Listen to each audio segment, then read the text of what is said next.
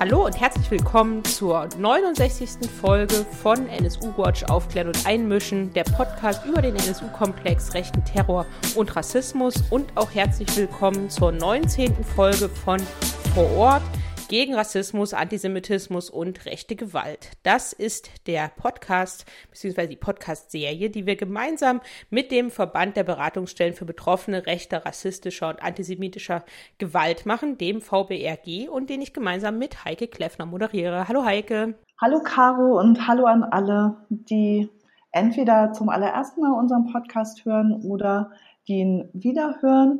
Für diese Folge haben wir uns ein besonders schwieriges, hartes, trauriges Thema ähm, gesetzt, nämlich es geht um rassistische Polizeigewalt und ihre tödlichen Folgen.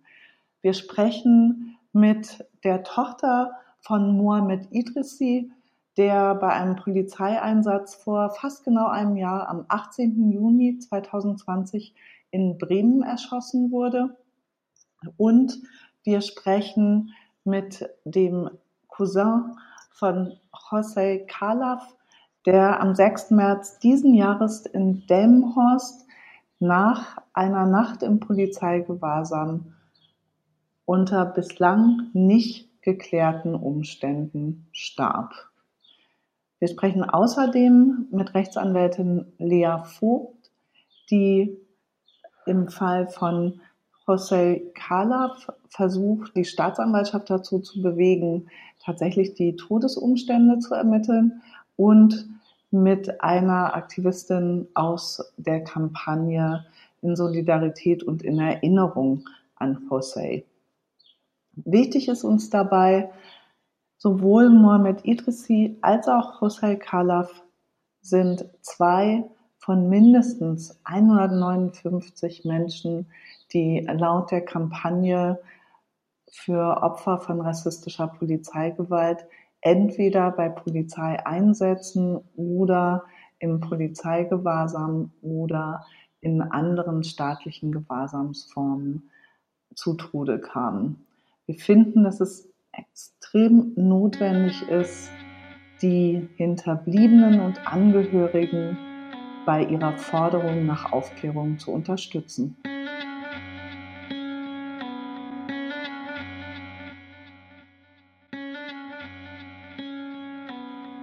Kapitel 1 sprechen wir mit Aisha Meisel-Sur.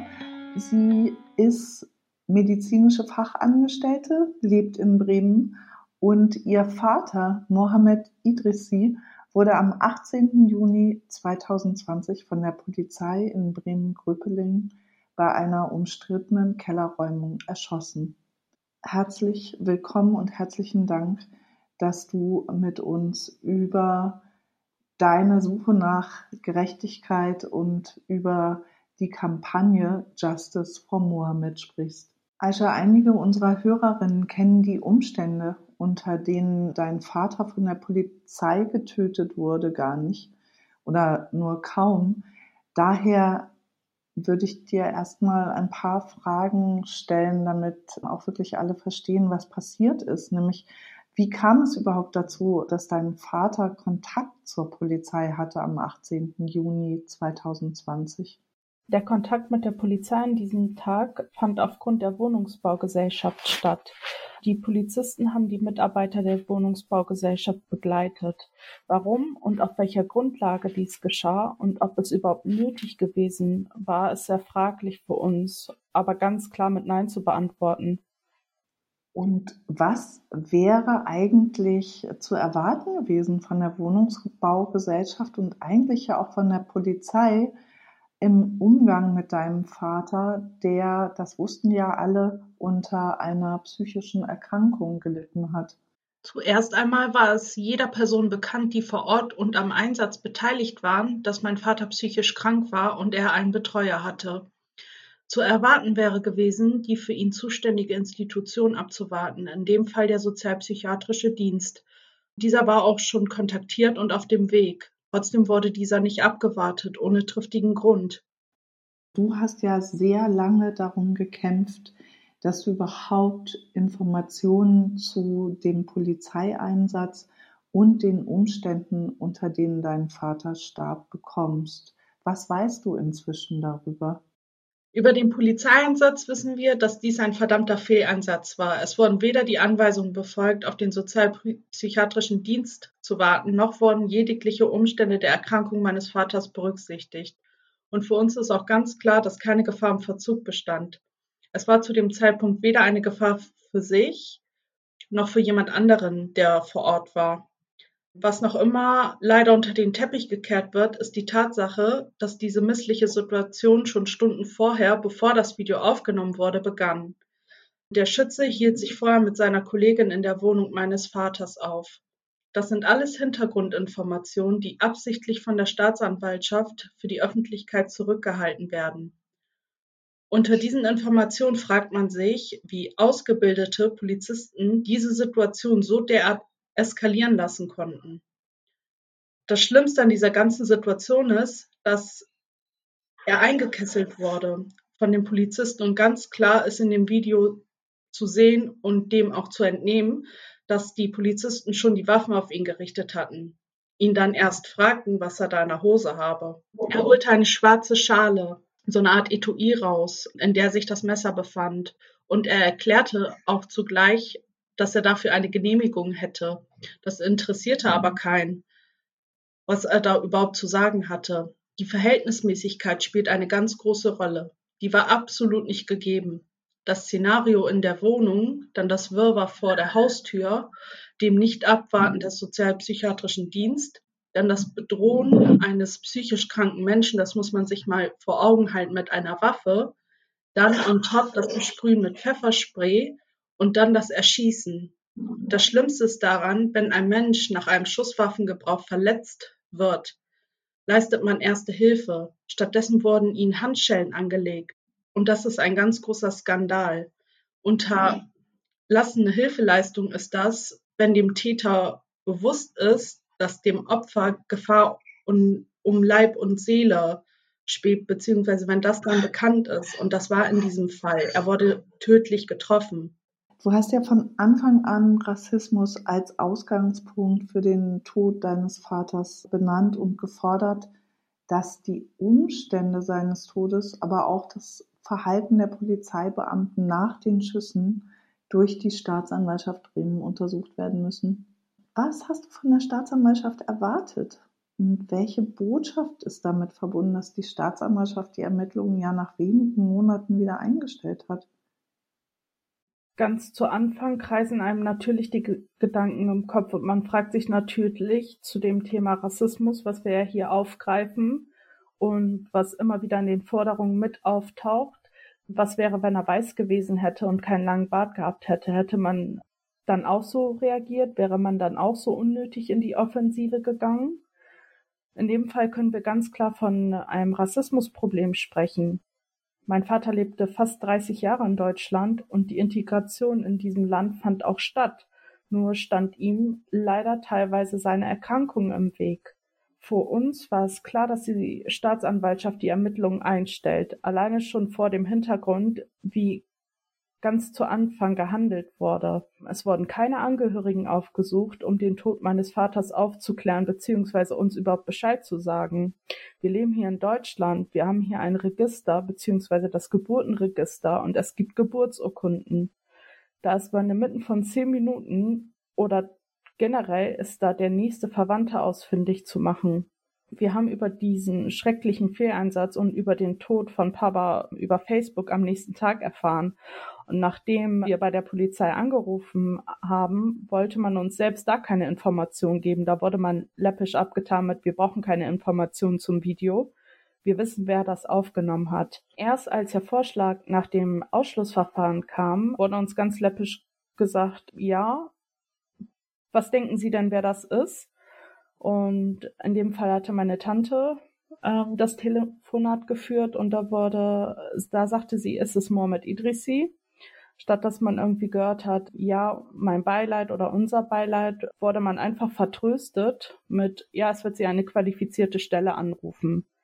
Knapp eine Dreiviertelstunde später wurden wir dann angerufen und es hieß ja, es war oder es ist Mohammed Idrissi. So haben wir davon erfahren. Und für uns ist ganz klar, ohne diesen eisernen Kampf und diese Hartnäckigkeit und dieser Präsenz und dieser Öffentlichkeitsarbeit würde man nicht so weit kommen, wie wir jetzt gekommen sind. Im Grunde genommen sieht man das Verhalten der Staatsanwaltschaft nach dem Motto, hallo, hier geht es um einen Ausländer gegen die Polizei Bremen.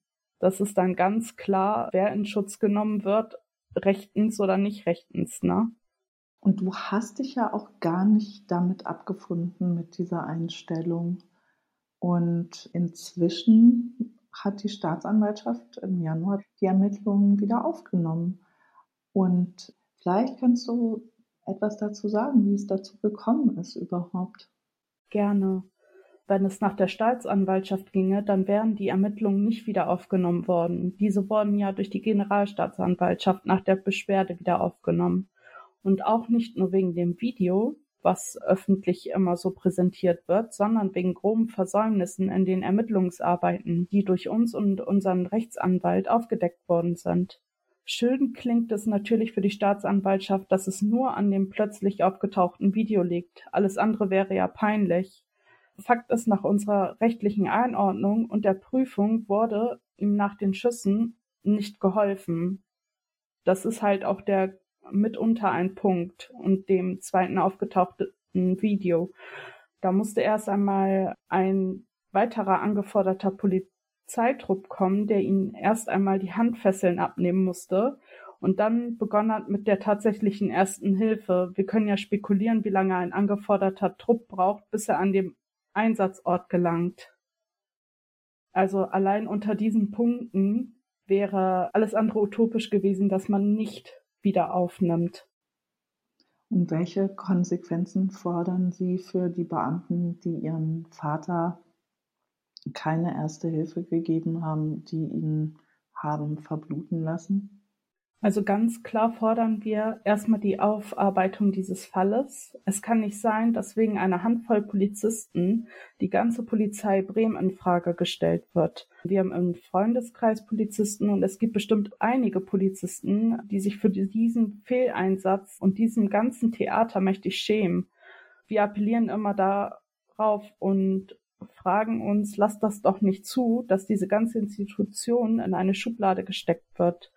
Und seid fair und konsequent. Jeder muss für sein Handeln die Konsequenz tragen. In diesem Fall wäre das eine strafrechtliche Verfolgung für dieses Verhalten.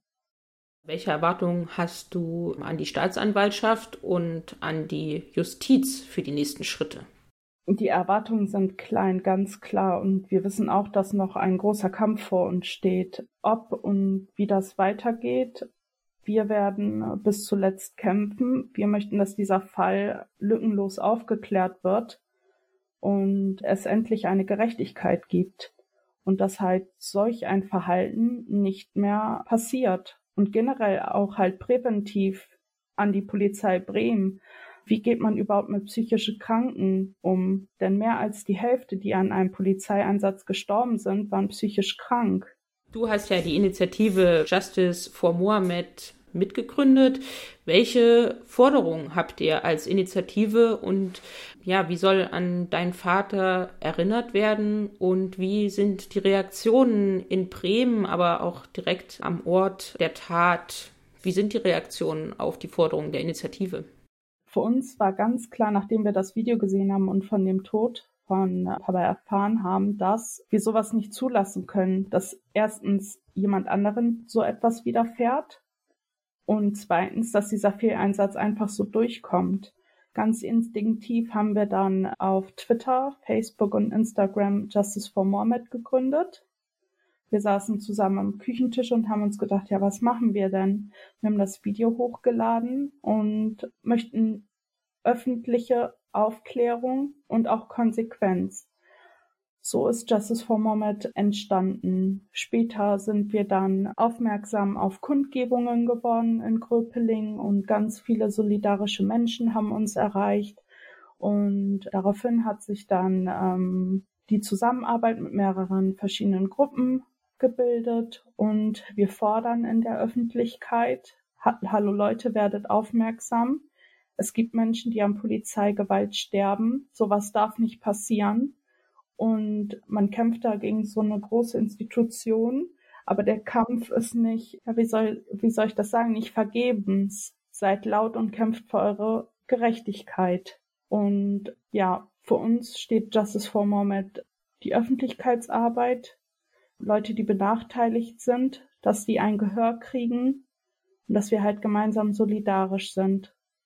Und in Zukunft wird sich dann auch noch ein Verein für psychisch benachteiligte Menschen gründen. Und ja, wir wollen auch zukünftig unterstützen. Wie können wir unterstützen, also alle, die von Justice for Mohammed hören, die diesen Podcast hören, wie können wir die Initiative und dich auch unterstützen? Was wünschst du dir? Was ich mir wünsche, was wir uns wünschen als Justice for Mohammed, ist ganz klar einen solidarischen Zusammenhalt für die Stimmen, die nicht gehört werden, dass wir das nicht durchgehen lassen, dass es weitere Polizeiopfer gibt, wir möchten für jedes Polizeiopfer stehen. Wir sind deren Stimme, dass das halt publik gemacht wird. Und wir haben noch einen langen Kampf vor uns.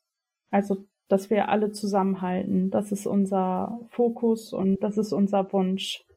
Ja, vielen lieben Dank. Wir werden natürlich auch verlinken, wie die HörerInnen den Weg zu eurer Initiative finden können auf den genannten Kanälen, um dann eben auch zusammenhalten zu können. Vielen lieben Dank, dass du ja bei uns im Podcast warst und auch vielen lieben Dank für die Arbeit ähm, der von dir gegründeten Initiative und dass du heute mit uns gesprochen hast. Vielen lieben Dank. Unser Motto ist No Justice, No Peace. Dankeschön.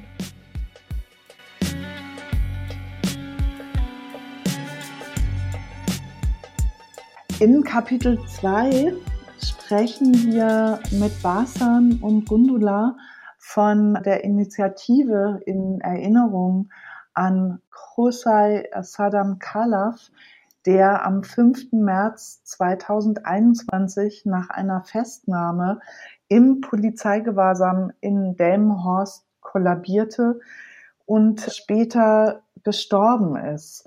Und Basan ist zusätzlich dazu, dass er in der Initiative aktiv ist, vor allem auch der Cousin von Josai, der ja leider nur 19 Jahre alt wurde.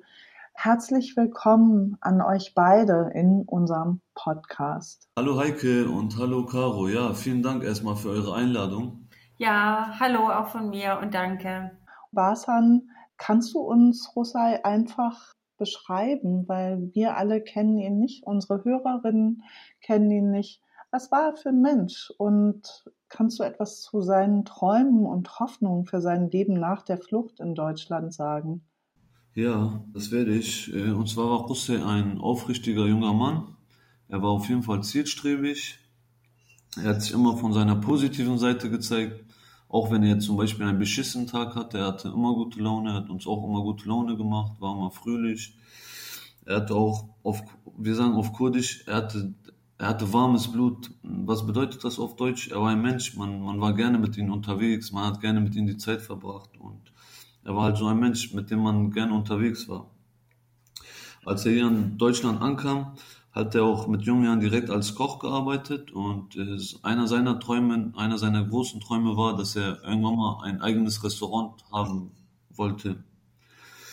Und seine Hoffnung, eins seiner größten Hoffnungen war, als die Familie 2017 hier hingekommen ist, musste ja seine ältere Schwester Diana, weil sie volljährig war damals bei der Familienzusammenführung, leider im Kriegsgebiet bleiben. Und seine Hoffnung war, dass, dass sie auch eines Tages zu ihm kommt und leider Gottes hat er diese Hoffnung mit ins Grab genommen. Und seine Schwester hat ihn nicht mehr lebend wiedergesehen, ne? Nein, leider nicht. Und wie würdest du die Konsequenzen von Hosseis Tod für seine Familie beschreiben? Vielleicht kannst du auch noch etwas über die Lebensumstände der Familie in Delmhorst sagen. Ja, was soll ich dazu sagen? Also auf eine Art und Weise war er eine zentrale Figur der Familie. Warum war er das? Er ist alleine mit 15 Jahren ähm, nach, nach Deutschland, also ist von, vom, vom Irak geflüchtet nach Deutschland, ist heile hier angekommen, hat es geschafft, die Familie nachzuholen. Und die Polizei hat dann die zentrale Figur von der Familie ermordet, sozusagen. Und für die Familie ist es auf jeden Fall sehr tragisch. Das ist sogar, das ist fatal, sogar bis zu, bis zu Suizidgefahr bei einigen Familien. Also bei der Mutter war das zum Beispiel, das, das war echt schlimm und ja. Kannst du noch ganz kurz was dazu sagen? Viele Hörerinnen haben ja nur eine sehr abstrakte Vorstellung davon, warum Jesiden und Jesidinnen und ihre Familien aus dem Irak fliehen mussten.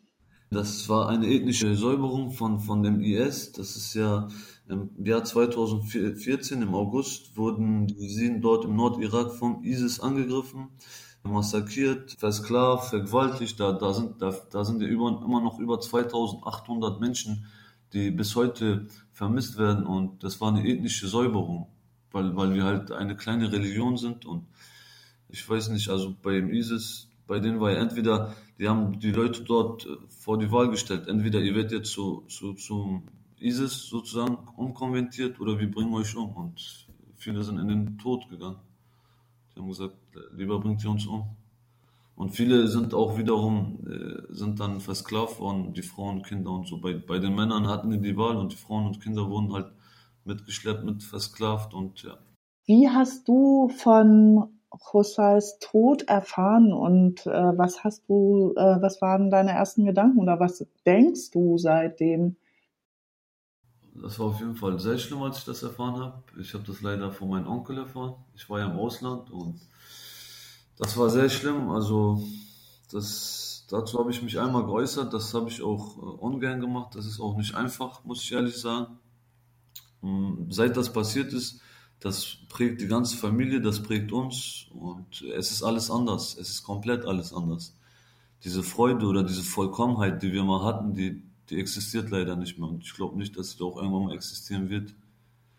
Und unsere Forderung ist zum Beispiel, dass die jetzt die Polizeibeamten, die an dem Tag äh, dafür zu, zuständig waren und äh, alle, alle, die dabei dabei waren und nicht Hilfe geleistet haben, dass die zur Rechenschaft gezogen werden und das mit aller Macht. Und ähm, weitere Forderungen, die wir jetzt auch als Bündnis haben, die wir gemeinsam ausarbeiten, ist, das ist ja keine originale Forderung quasi unseres Bündnisses aus Delmenhorst, sondern das ist die grundsätzliche Forderung von allen denjenigen, die sich dafür einsetzen, dass die Opfer rassistischer Polizeigewalt nicht in Vergessenheit geraten, ist eben eine Aufklärung, eine lückenlose Aufklärung und Gerechtigkeit. Das sind ja beides große Worte. Also in einem Verfahren müsste man ja davon ausgehen, dass immer lückenlos aufgeklärt ist, aber aus den Erfahrungen der letzten Jahrzehnte ja schon fast wissen wir, und mindestens seit Uri Jalou in, in Dessau, dass eben nicht nur nicht aufgeklärt wird, äh, schon gar nicht lückenlos, sondern dass sogar vertuscht wird. Und in Fällen rassistischer Polizeigewalt oder eben Tötungen durch Polizeibeamte. Und deswegen ist diese Forderung nach Aufklärung nicht nur im juristischen Sinne wichtig, sondern quasi in so einem zivilgesellschaftlichen äh, Sinne extrem wichtig und in dem Sinne auch die Forderung nach Gerechtigkeit, die quasi heißt, José darf nicht vergessen werden und Solidarität auch für die Zukunft mit all denjenigen, die Polizeigewalt erleiden bzw. der ausgesetzt sind und sich dagegen wehren. Jetzt ist es ja so, dass die Staatsanwaltschaft, die ja eigentlich dafür zuständig gewesen wäre, die Umstände des Todes von José zu ermitteln, erstmal von sich aus gar nichts ermittelt hat, sondern erst auf Druck der Familie und dass dieses Ermittlungsverfahren ja auch sehr schnell wieder eingestellt wurde gegen die Polizisten. Was ist eure Reaktion darauf? Naja, wie ich eben schon sagte, wir waren insofern nicht überrascht, als wenn wir die letzten Jahre und auch Jahrzehnte zurückgucken, es eigentlich fast immer so ist, dass die Staatsanwaltschaft in Fällen polizeilicher Tötung aus rassistischen Motiven oder auf jeden Fall in so einem, in so einem Rahmen rassistischer Polizeigewalt eigentlich immer einstellt. Wir haben hier überlegt und uns ist niemand, äh, kein Fall eingefallen, wo das nicht so gewesen wäre. Und in so einem Sinne sind wir einerseits nicht überrascht, weil wir uns das auch nüchtern angucken wollen und auf der anderen Seite und auch angucken. Und auf der anderen Seite ist es natürlich ein entsetzlich schmerzhafter Schlag in die ins Gesicht all der all derer, die um José trauern und die selber von Polizeigewalt betroffen sind. Und also insofern ist es ja entsetzlich und auch auf einer bestimmten Ebene sehr schwer zu verkraften Basan, du hast es ja auch erzählt, dass das bei euch in der Familie so war. Ja, ich kann dir sagen, es ist auf jeden Fall unmenschlich und unrealistisch. Es, es zeigt einfach, dass es ein eingespieltes Team ist. Für mich selbst. Denn es darf nicht sein, dass, dass in, in einem Land wie Deutschland ein 19-Jähriger in der Polizeigewahrsam stirbt und dass das Verfahren einfach so ohne triftigen Grund sozusagen eingestellt wird. Wie geht es jetzt weiter? Welche Konsequenzen fordert ihr von der Polizei und den Staatsanwaltschaften, aber eben auch vom niedersächsischen Innenminister, der ja dort auch zuständig ist, in Bezug auf Rassismus bei der Polizei, aber auch in Bezug auf den Fall selber? Dazu kann ich dir sagen, es ist leider klar, dass die Polizeigewalt in Deutschland tagtäglich steigt. Das sieht man ja in den Medien und auch den privaten Aufnahmen von, von, von den Menschen in sozialen Medien. Die kann man davon entnehmen. Und ich würde jetzt, ich persönlich würde sagen, das ganze System und Konzept musste man umkrempeln, damit es überhaupt zu einer Änderung und zu einer Konsequenz in, der, in Deutschland kommt bei, bei solchen Tätern. Genau, das lässt sich, glaube ich, auf zwei Ebenen beantworten. Also auf so einer ganz konkreten würden wir nochmal sagen, die zwei Polizeibeamten, die ganz konkret für die Verschleppung von José ins Polizeigewahrsam und für den Einsatz vorher verantwortlich waren, das waren zwei Zivilbeamte, die müssen sofort weg von der Straße, sofort, wenn nicht vom Dienst suspendiert werden.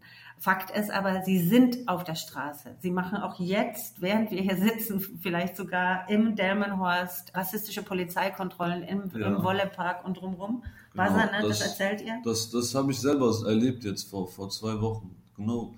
Die beiden, die haben uns auch angehalten und schikaniert. Und da dachte ich mir auch so krass, wie, wie, wie können die nur? Also ich war echt geschockt. Also ich war wütend, geschockt und alles, was dazugehört. Genau, und äh, das passiert, also rassistische Polizeikontrollen, was wir hier im Bündnis so teilen, also gemeinsam die Erfahrungen sind in Delmenhorst an der Tagesordnung. Auch da fordern wir natürlich, dass die sofort auf, aufhören, im Sinne von ein, einfach stoppen, aufhören damit. Klare Forderung. Und dann kann man natürlich sowas fordern wie unabhängige Beschwerdestelle und so weiter.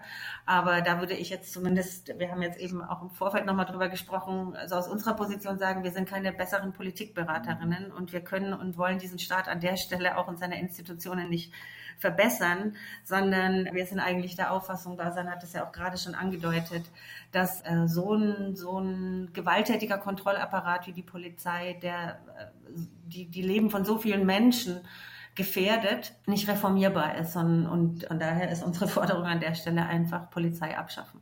Welche Unterstützung für die Familie ist jetzt notwendig und was können wir, was können die HörerInnen äh, des Podcasts tun? Was ähm, würdet ihr euch wünschen als Initiative und Familie? Wir haben ja unsere, unser Bündnis, sage ich mal, direkt nach dem Tod von Brüssel gegründet mit, mit Menschen aus Bremen und äh, das ist ja ein solidarisches Bündnis und das trägt ja auch den Namen in Erinnerung an Brüssel.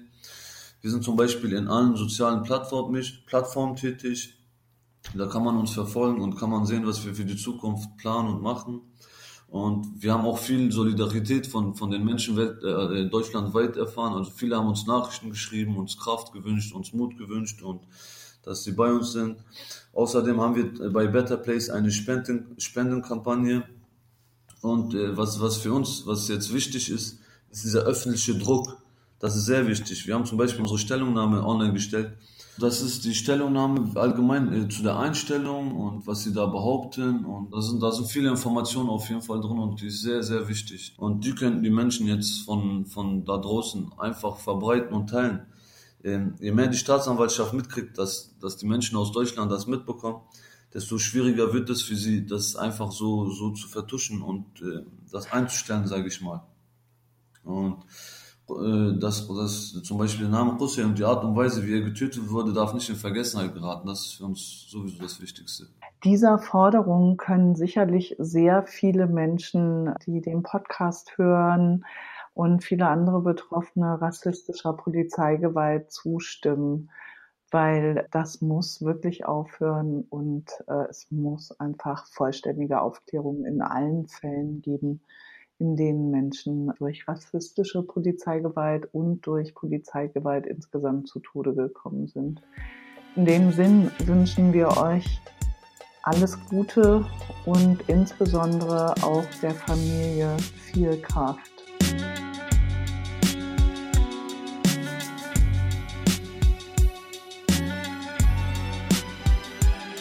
Im dritten Teil von dieser Vor-Ort-Folge begrüßen wir erneut die Rechtsanwältin Lea Vogt. Ihr kennt sie schon aus der Folge zu rechter Gewalt in Bremen.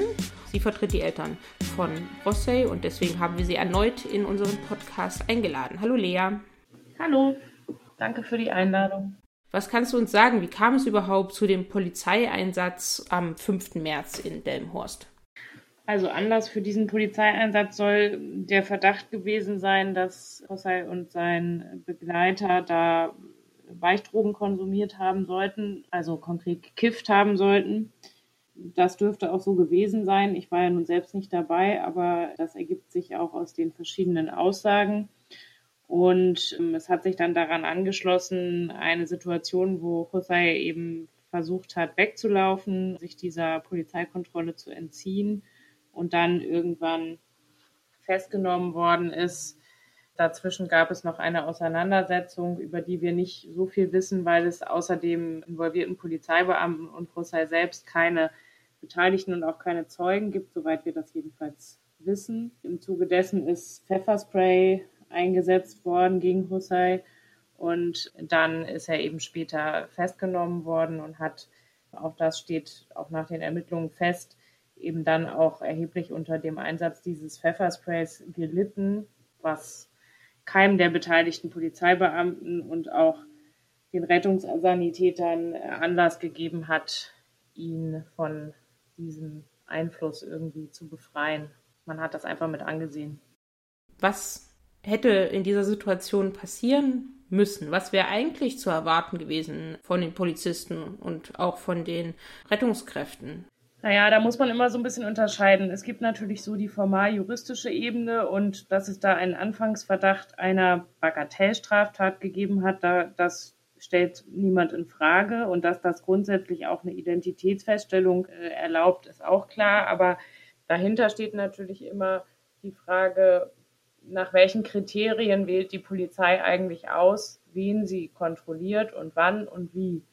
Weil das ist auch klar, das sieht zwar das Gesetz so nicht vor, aber es wird natürlich nicht permanent jeder Anfangsverdacht einer Straftat auch verfolgt. Das geht gar nicht, das ist auch gut so, aber dann stellt sich eben die Frage, wo wird, wo schreitet die Polizei ein und wo tut sie das nicht? Das schließt dann eben an an politische Fragen nach sozusagen rassistisch motivierten Polizeikontrollen, nach der Erfahrung von vielen Menschen, dass sie wundersamerweise immer wieder kontrolliert werden, auch anlasslos, verdachtslos und andere eben nicht und dass das eben auch bestimmten, ja auch rassistisch ähm, durchdrungenen Kriterien folgt und in dem vorliegenden Fall kann man sich natürlich zu Recht fragen, das ist nicht Gegenstand des Ermittlungsverfahrens gegen Polizeibeamte oder Rettungssanitäter, aber es ist natürlich eine berechtigte Frage, warum hat diese Kontrolle überhaupt stattgefunden.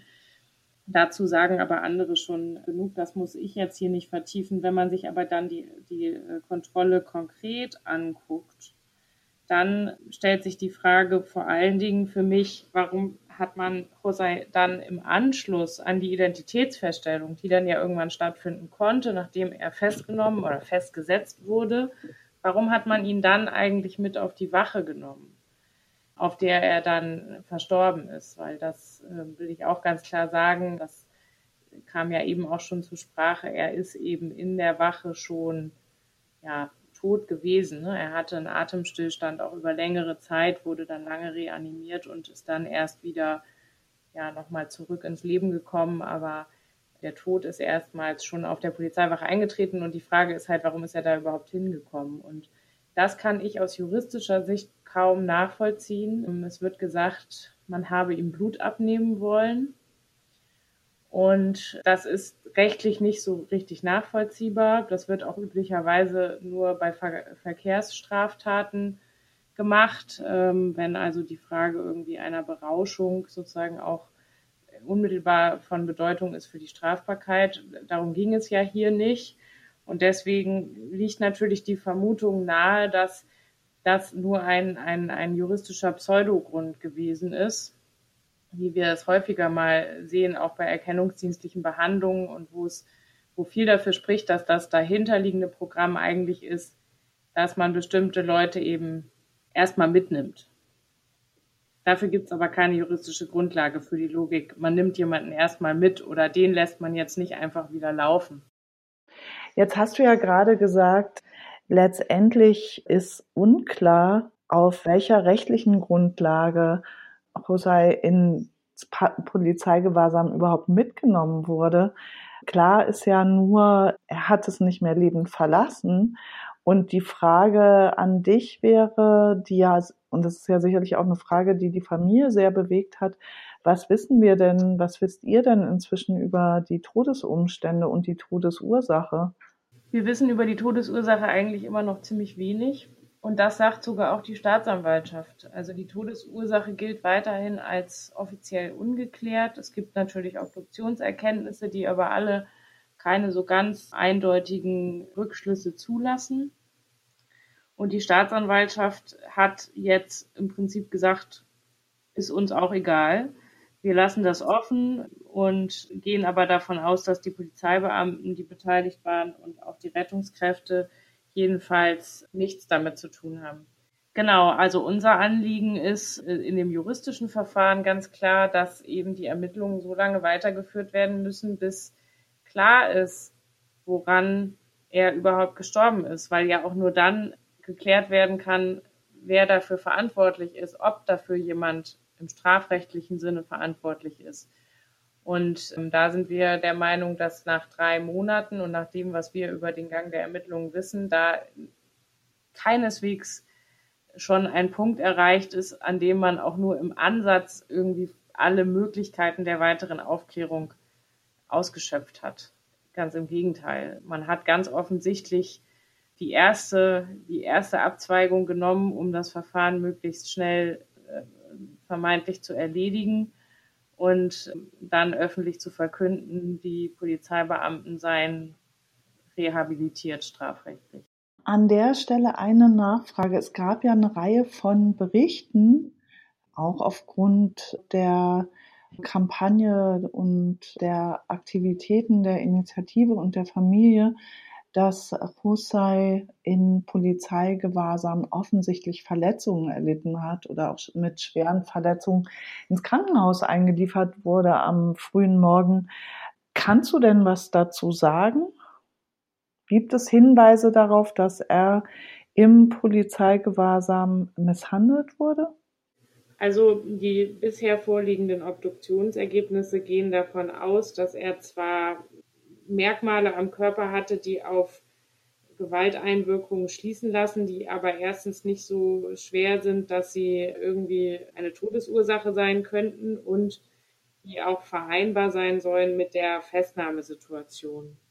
Und wir haben bisher keine Erkenntnisse, die das irgendwie in Frage stellen, aber auch da sind wir natürlich vorsichtig, weil wir davon ausgehen, es sind ganz viele Erkenntnisquellen noch gar nicht ausgeschöpft und Deswegen muss man eben da weiter auch für alle möglichen Erklärungsansätze offen bleiben. Wofür wir schon Anhaltspunkte haben, ist, dass als er dann auf der Polizeiwache reanimationspflichtig wurde und ein Rettungswagen hinzugerufen wurde, dass in dieser Zwischenzeit ihm nicht so erste Hilfe geleistet wurde, wie man sich das vorstellt. Aber auch das muss noch weiter untersucht werden und auch da sehen wir das ganz anders als die Staatsanwaltschaft, die eben auch an diesem Punkt offensichtlich zu dem Ergebnis gekommen ist, dass das alles irgendwie in Ordnung sei.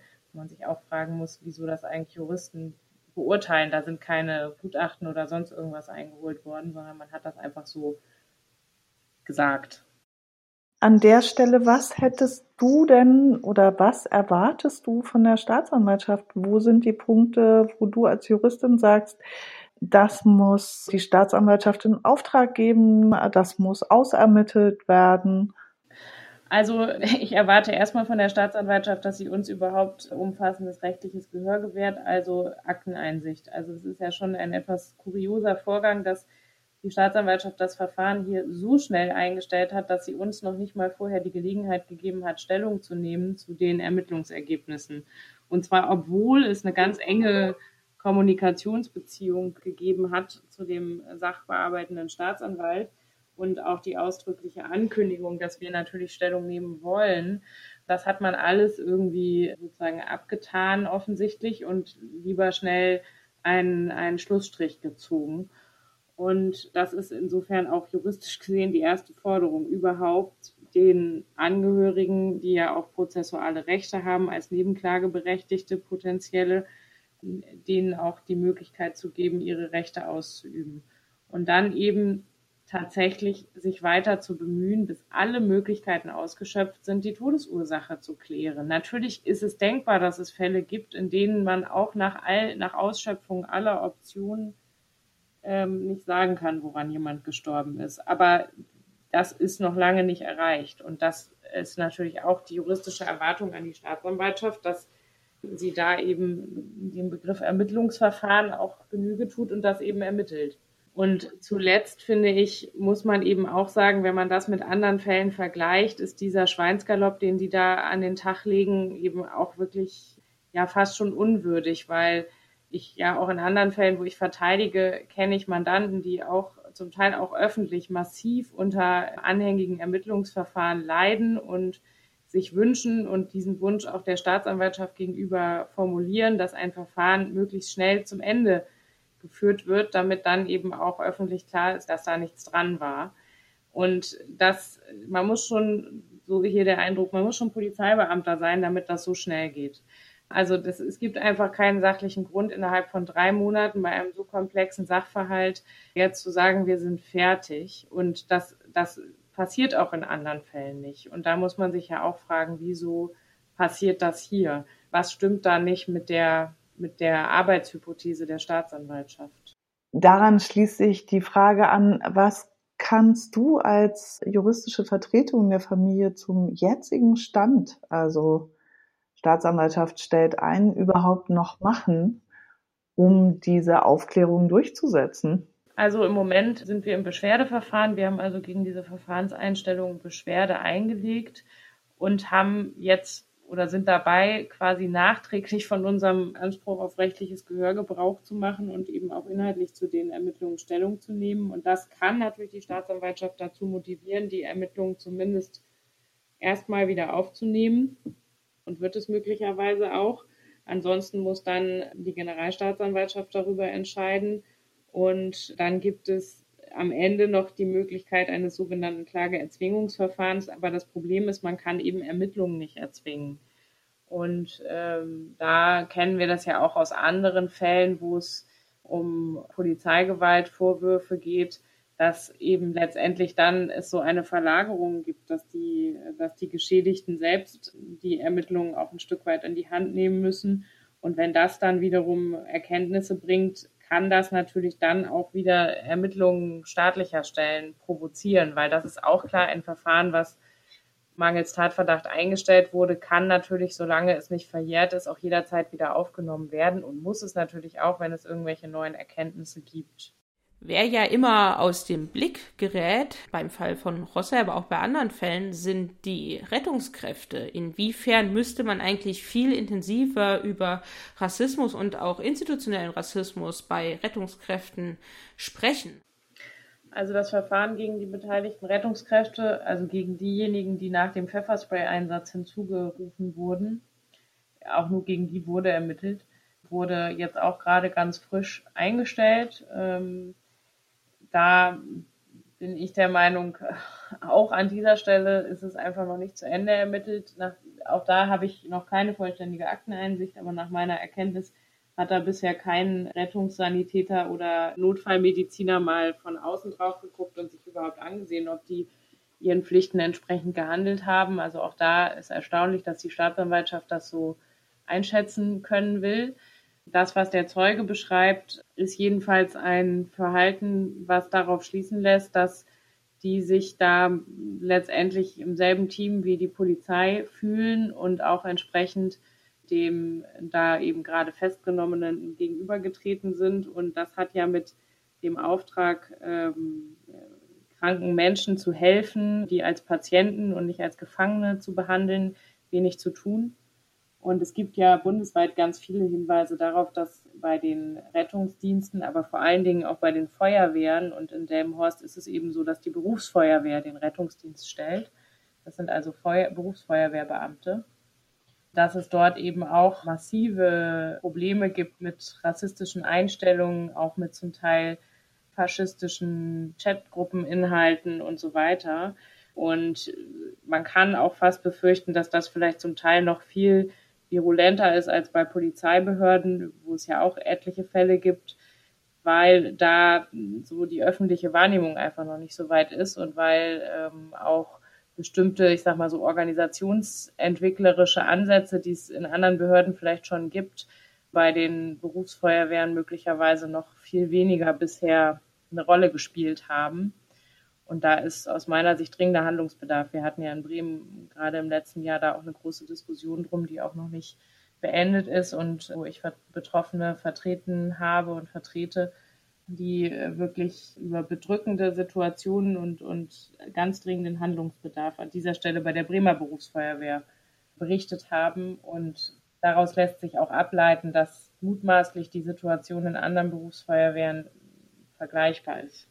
Und worüber man auch noch mal im Detail sprechen muss, ist ja der sehr gefährliche Einsatz von Reizgas. Wie oft kommt es denn deines Wissens nach zu Reizgaseinsatz mit tödlichen Folgen und welche Maßnahmen müssen eigentlich ergriffen werden, damit dieser Einsatz von Reizgas eben keine tödlichen Folgen hat? Das wird ja immer als nicht tödliche Waffe beschrieben, aber diese Beschreibung schlägt ja fehl.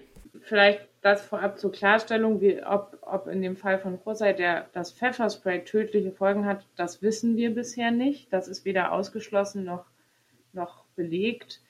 Aber dass es natürlich mit einer erheblichen Körperverletzung einhergeht, wenn jemand aus nächster Nähe im Gesicht mit Pfefferspray traktiert wird, das ist klar und wir wissen auch aus unseren Recherchen jetzt in diesem Fall, aber ich denke auch sonst äh, ist das ja, wird das immer mal wieder bekannt, dass eben Pfefferspray sehr wohl auch tödliche Folgen haben kann, insbesondere bei Menschen, die in psychischen Ausnahmesituationen sind oder wo möglicherweise vorher Betäubungsmittel konsumiert worden sind und so weiter oder die Vorerkrankungen haben. All das weiß ja die Polizei, die Pfefferspray einsetzt, unter Umständen auch gar nicht und produziert damit aber ganz erhebliche Gefahren.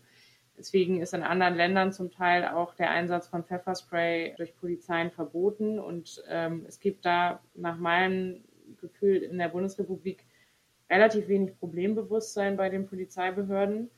Genauso wie du sagst, das wird halt so als relativ niedrigschwelliges Einsatzmittel verwendet. Und man sieht das in Hoseis Fall jedenfalls daran, dass offenbar keiner der Beamten initial auf die Idee gekommen ist, in dem Moment, wo unstreitig der Anlass für den Einsatz des Pfeffersprays gar nicht mehr bestand, also wo Husay in Handfesseln am Boden gesessen haben soll, sozusagen die Körperverletzung mal zu beenden.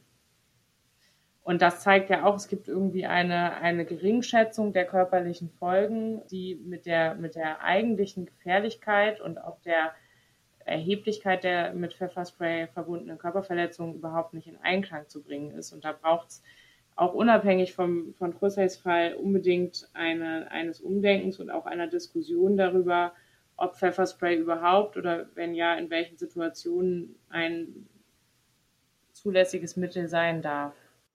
Ja, ich glaube, das ist wirklich was viele Betroffene von Pfefferspray einsetzen, sich auch wünschen würden. Denn wir kennen ja alle auch Berichte von Menschen, die dann wirklich akute Atemnot haben, Menschen mit Asthmaerkrankungen etc. Und wo, wie bei so vielen Waffen, die im Arsenal der Polizei sind, auch echt äh, viel genauer hingeschaut werden müsste. Lea, herzlichen Dank, dass du dir die Zeit genommen hast. Und wir drücken wirklich alle Daumen, dass deine Anträge Erfolg haben werden und dass da tatsächlich die Staatsanwaltschaft jetzt wenigstens das Ermittlungsverfahren nochmal aufmacht, weil es kann ja nicht sein, dass Mensch im Polizeigewahrsam stirbt und die Staatsanwaltschaft sich überhaupt nicht dafür interessiert, wie es dazu gekommen ist. Ja, gerne und das hoffe ich natürlich auch.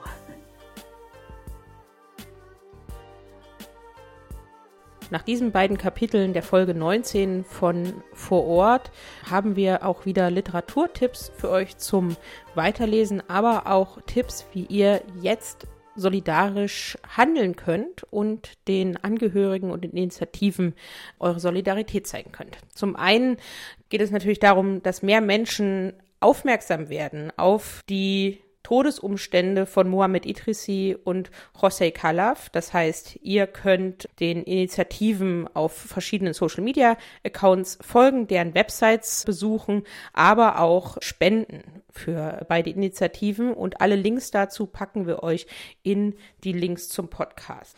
Und weil jetzt in diesen Tagen ja auch sehr, sehr viel über rechte Strukturen in der Polizei gesprochen wird und das sehr viel Thema ist, haben wir dazu auch noch zwei Bücher zum Weiterlesen, die jetzt schon eine Weile auf dem Markt sind, aber beide sehr lesenswert.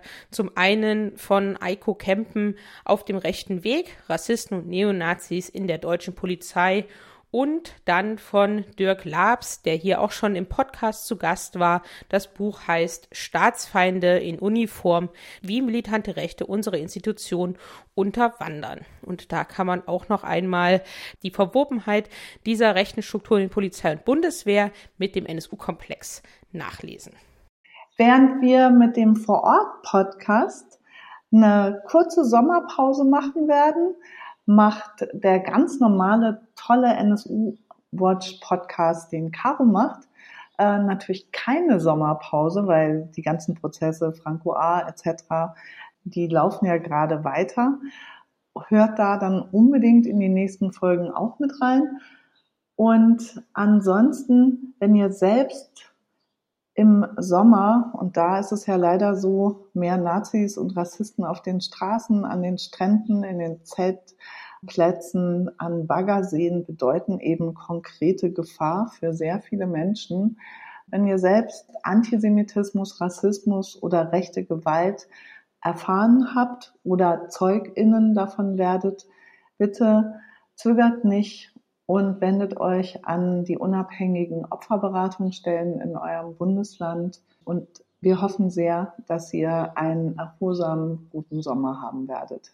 Und bis zu diesen nächsten Folgen von NSU Watch aufklären und einmischen und den nächsten Folgen vor Ort findet ihr uns im Internet nsu-watch.info, verband-brg.de, auf Twitter at nsuwatch und at rechte unterstrich Gewalt. Unter diesem Handle ist der VBRG auch bei Instagram zu finden und auch bei Facebook sind wir zu finden. Bis zu den nächsten Folgen. Tschüss Heike, schönen Sommer. Tschüss Caro, wunderschönen sonnigen Sommer.